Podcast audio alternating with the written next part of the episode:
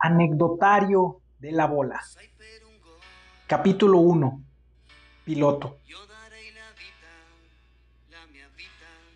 La Real Academia Española define la palabra anécdota como relato breve de un hecho curioso que se hace como ilustración, ejemplo o entretenimiento, suceso curioso y poco conocido, o suceso circunstancial.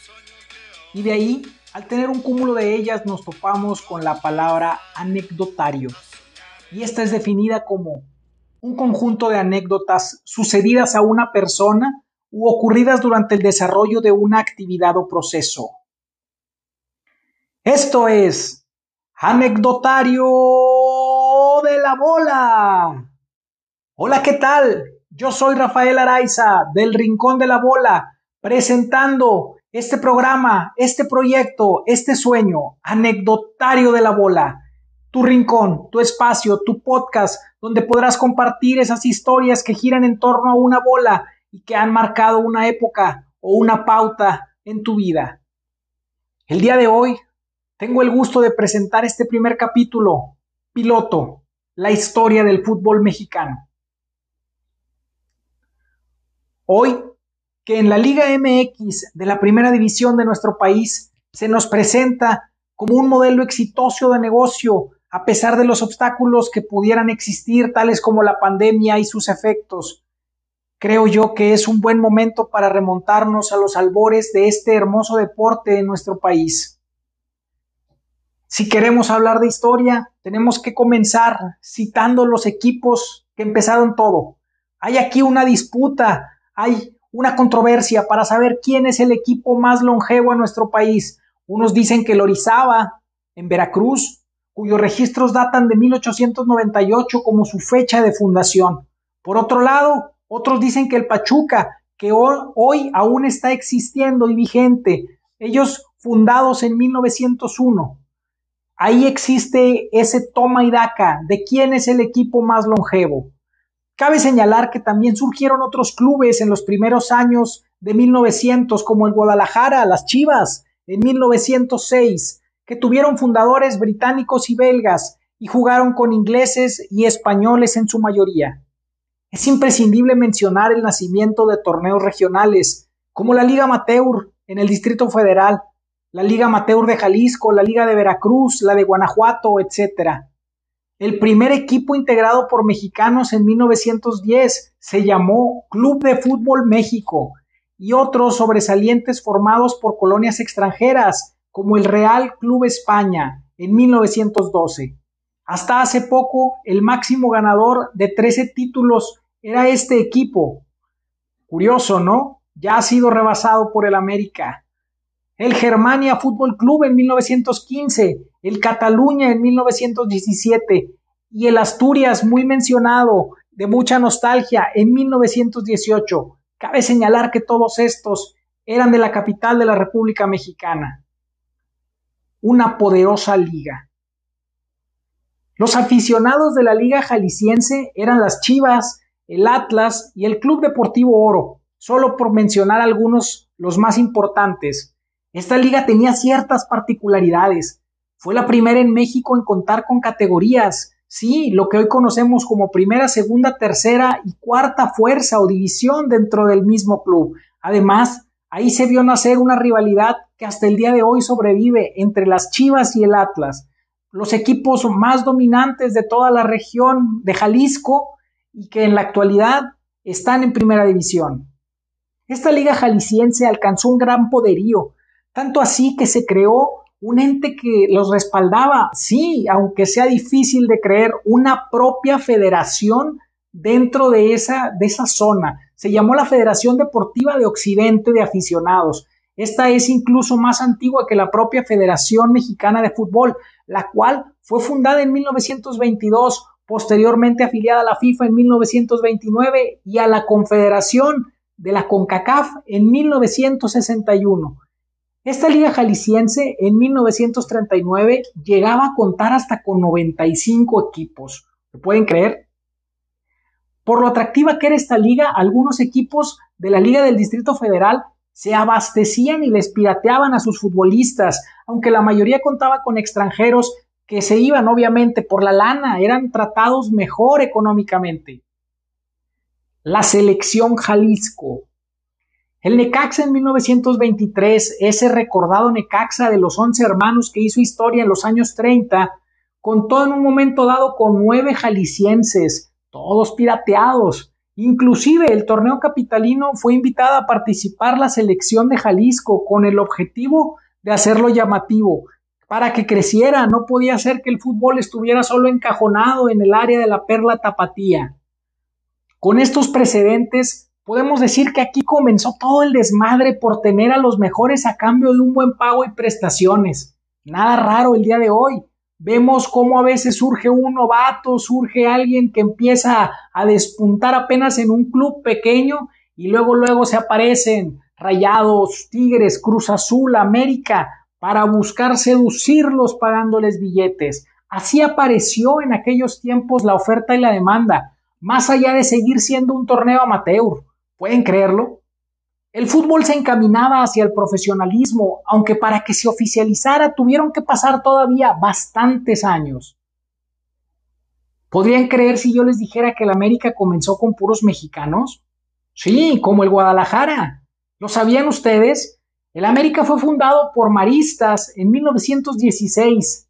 Hoy el América, defensora ultranza de tener futbolistas extranjeros en la plantilla y en una época como en los noventas, a los mejores extranjeros en las plantillas, en la época amateur se le consideró el más importante de la capital por conjugar solamente con puros mexicanos y ganar cuatro títulos seguidos de 1924 a 1928. De aquellos clubes que dieron origen al fútbol mexicano, hoy podemos hablar de varios que se mantienen con éxito, como las Chivas, el mismo América, u otros que a duras penas andan derivando ahí de un lugar a otro, de una división a otra, como el Atlante. Es un caso triste porque es un equipo longevo, casi fundador de la liga profesional. Este equipo que nació de la fusión del Sinaloa, de Luisitania, el Condesa y el U53 en 1916, el Atlas en el 16 y el Necaxa en el 23. Tristemente, hoy el Atlante navega en la Liga de Ascenso y es un equipo que por historia tendría que estar en la primera división. Lo que son las cosas. Si en las recientes décadas los rayos del Necaxa han sido uno de los conjuntos que menos aficionados levantan, es decir, no llenan ni siquiera en el Estadio Victoria. Se fueron de México porque no llevaban gente a la Azteca. En sus inicios tenían una gran convocatoria nacional. Aquellos años gloriosos, aquellos años que no volverán, al parecer, son los que finalmente forjaron los cimientos de lo que hoy es el fútbol de México, así como el nacimiento de futbolistas que empezaron a ser bien pagados, que empezaron a ser reflejo de cómo iba evolucionando el fútbol, de cómo existía ya un mejor trato para los futbolistas por parte de los empresarios dueños de equipos y se les fue ideando un perfil de ídolos, como es el caso del legendario y mítico Horacio Casarín. Época profesional. Fue en 1943 cuando nació el fútbol profesional en México. Con el arranque de la temporada 43-44, el equipo campeón tenía que sumar la mayor cantidad de puntos. Si había un empate al final del torneo, se jugaba un, partido extra. ¿Quiénes fueron los equipos participantes? Las Águilas del América, el España, el Asturias, el Atlante y el Marte, todos ellos representando a la capital, México Distrito Federal. Del lado de Occidente, Guadalajara y Atlas representando a Jalisco.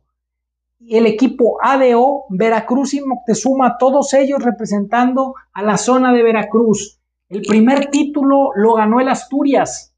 El primer campeón que ganó del interior de la República, como le llamaban anteriormente, de provincia, fue el Veracruz, de la mano del legendario Luis Pirata Fuente. Hoy le dio nombre a lo que es el estadio en el cual jugaron hasta hace poco los tiburones.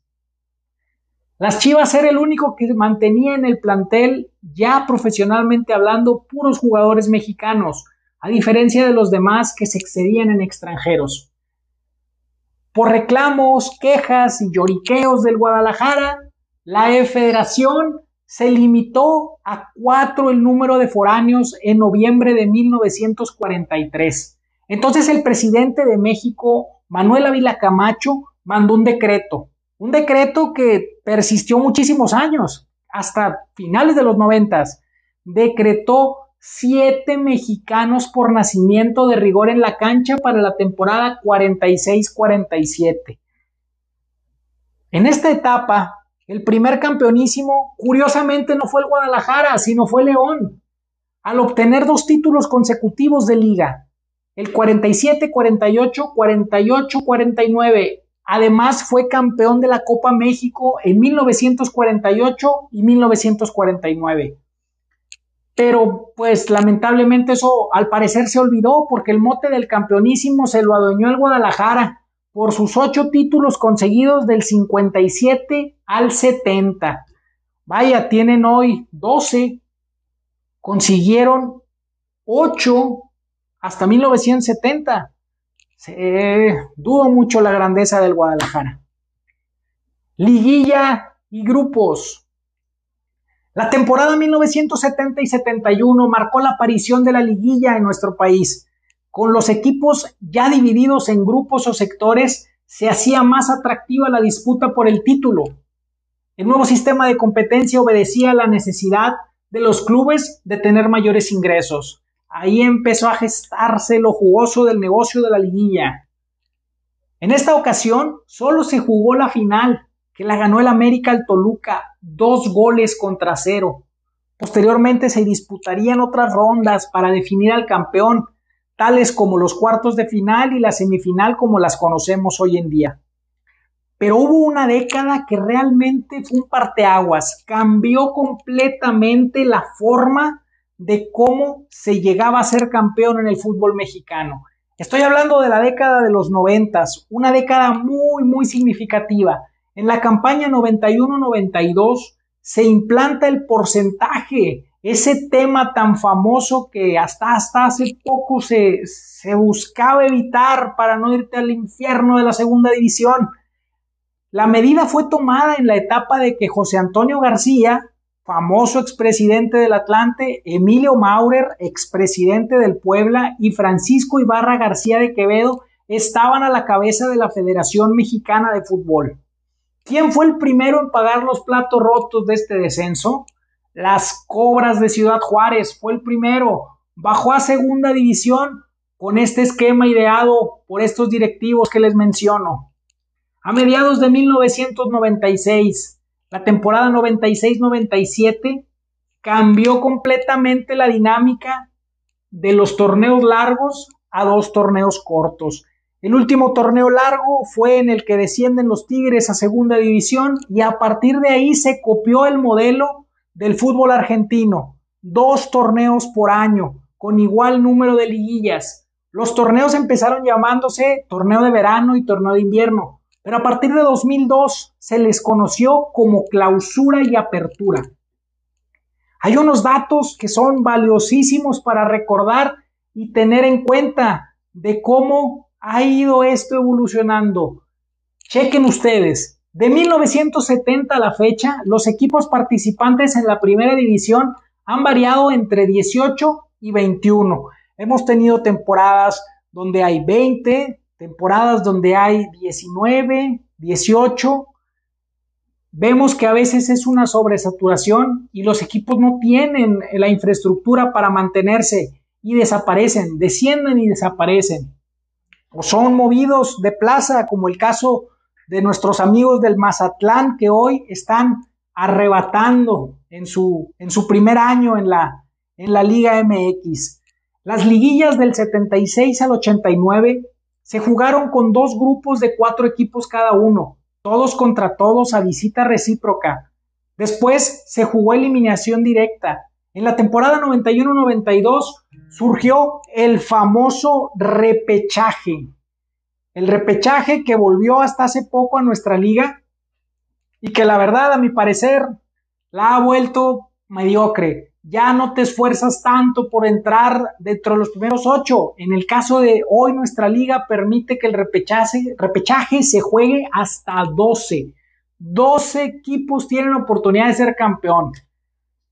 En cuestión del empate global, han sido varias las resoluciones. Alguna vez se definió con un tercer partido en una cancha neutral, en los ochentas, con tiempos extras y penaltis de ser necesario. El gol de visitante también ha sido definitorio para avanzar a la fiesta grande. En una final también cobraron importancia los tiempos extras y los penaltis, el gol de oro. Desde la apertura 2004 existe el tiempo extra y los penaltis. Hoy esos criterios han pasado a segundo o tercer orden, porque buscando incentivar el espectáculo se ha definido el criterio de gol de visitante para la liguilla. Solo el tiempo y los intereses económicos de los más fuertes nos irán marcando la pauta que ha de seguir nuestro fútbol mexicano, que aunque no nos guste a veces y aunque no le encontremos lógica, tantas alegrías, emociones y diversión nos brinda cada semana a todos los amantes de la bola. Esto ha sido todo por el día de hoy en este programa anecdotario de la bola. Muchas gracias por escuchar este anecdotario. Y ya lo saben, este es el espacio de las historias, los relatos y sucesos. Esto es anecdotario de la bola. Hasta la próxima.